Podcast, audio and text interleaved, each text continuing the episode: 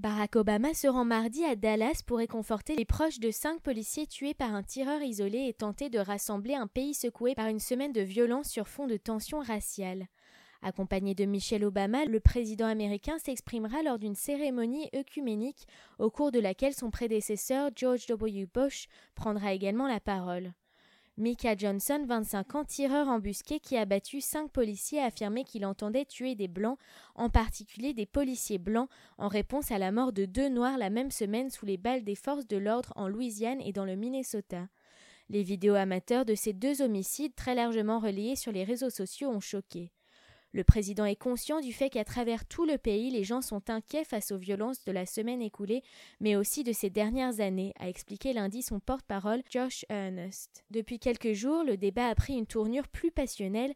L'ancien maire républicain de New York, Rudy Giuliani, a prononcé une virulente diatribe contre le mouvement Black Lives Matter, à la pointe des dénonciations des bavures policières à l'encontre des Noirs. Lorsque vous dites les vies des Noirs comptent, c'est fondamentalement raciste, a-t-il estimé dimanche sur CBS, dénonçant des militants qui chantent des chansons rap sur l'assassinat de policiers.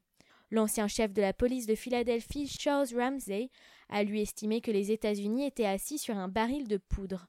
Quand vous regardez simplement ce qui se passe, nous sommes à un moment crucial dans l'histoire de ce pays, a-t-il expliqué sur NBC, appelant de ses voeux un véritable dialogue. À quelques mois de son départ de la Maison Blanche, Barack Obama, à qui certains reprochent son manque d'implication sur les questions raciales depuis son arrivée au pouvoir, va-t-il faire de nouvelles propositions?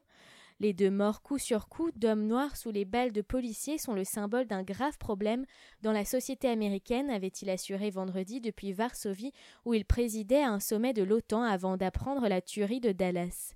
Déplorant le fait que son pays avait vécu trop de fois des tragédies comme celle-ci, le premier président noir des États-Unis avait appelé la police à entreprendre des réformes.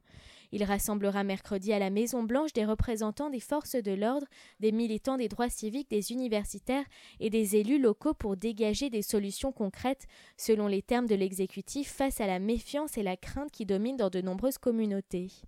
S'il reconnaît que d'énormes progrès restent à accomplir, Barack Obama veut aussi essayer de faire passer une vision plus optimiste de la société américaine. Je suis profondément convaincu que l'Amérique n'est pas aussi divisée que certains le suggèrent, a-t-il affirmé ce week-end.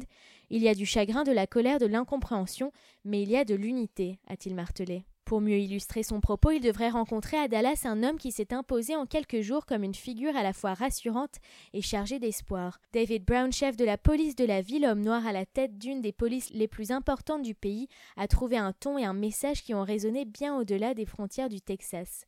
Dès vendredi, cet homme qui a vécu depuis la fin des années 80 la mort de son ancien coéquipier, de son frère et de son fils, tous tués par balle, a appelé à combler le fossé entre police et citoyens et à renouer les fils du dialogue. Nous n'allons pas laisser un lâche qui a pris par surprise des policiers changer notre démocratie. Notre ville, notre pays valent mieux que cela.